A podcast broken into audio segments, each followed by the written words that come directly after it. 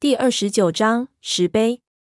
那些水泡均匀地冒上来，频率很快，同时还有向外扩张的趋势，似乎那水池底下有一只大家伙正在不停地喘气。我们三个人都戒备起来，端起枪，后背紧紧贴着墙壁。我已经紧张的有点力不从心，手心里全是汗，不知道等待我的将是什么结果。那些水泡冒了大约有五分钟。突然，水池底下传来一声令人费解的闷响。与此同时，水池的水位竟然开始下降，水面上逐渐出现了十几个漩涡。只见水花飞溅，好像十几个抽水马桶同时在抽水。那只盆棺就随着水流拼命的转起来，就像一只陀螺一样。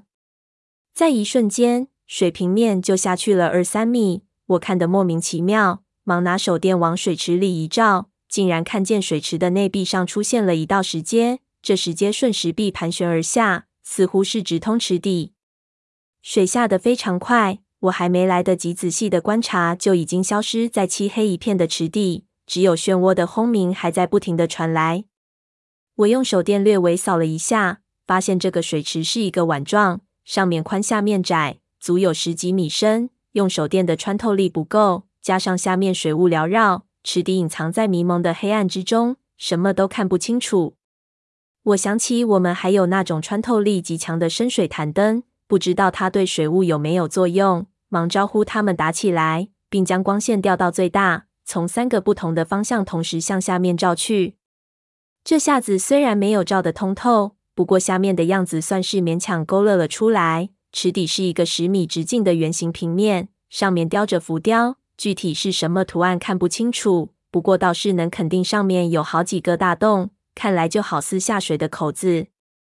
池底的中央顿着那团水汽，里面黑影搓搓，不知有什么东西。胖子眼睛很毒，琢磨了半天，说道：“你有没有看出来？那池底上中间好像有一块石碑。”我顺着他指的方向看下去，只能看到一个轮廓。胖子说道：“这石头阶梯这样下去。”不知道通到何处，说不定下面还有其他的通道。我们下去看看。说着，一跳就跳到了那个石头台阶上。这古墓诡异异常，我并不赞成贸然下去，叫道：“你别急，这样下去太危险了，至少也要等到下面水雾都散了。”胖子已经往下走了好几步，说道：“没事，我就下去看看。如果不好走，自然会回来。”我知道他的脾气。也不不拦他，看着他往下走了大概有两圈，似乎碰到什么，蹲下来去看，才看机了几秒，就抬头对我们大叫：“狗日的，这里竟然有阳文！”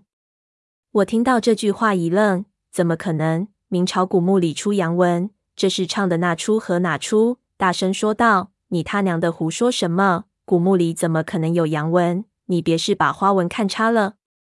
胖子气得大骂：“你胖爷虽然阳文不好。”他娘的 A B C D 总知道，你也把我看得太扁了。你要不信，自己下来看。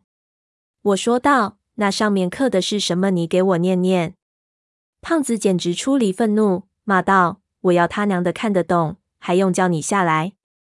我本不打算下去，可这样一搞，不下去也不不行了。叹了口气，学着胖子一跳，跳到那石阶上。那石阶只有半米长。似乎是用整块的青钢岩架空而成的，一端插进池壁里。我用力跺了几脚，非常的稳固，没人坍塌的危险。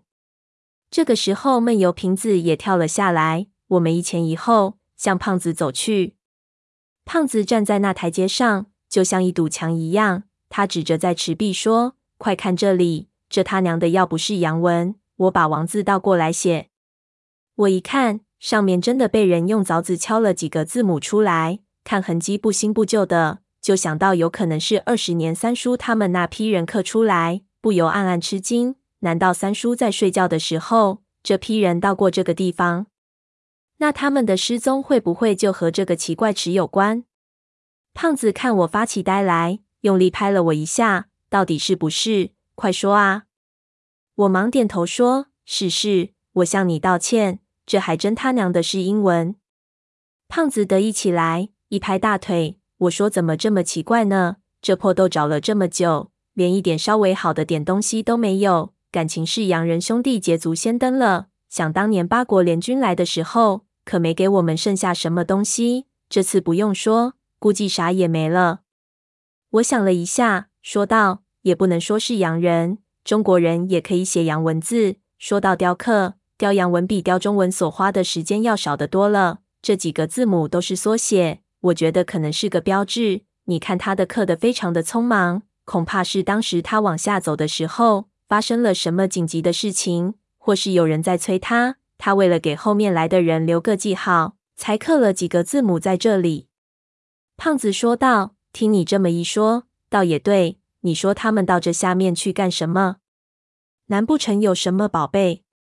我知道他又想到别处去了，不去理他。胖子追着我说道：“反正咱还有的是时间，不如下去看看，说不定能找到点青铜器当工具，岂不是一举两得？”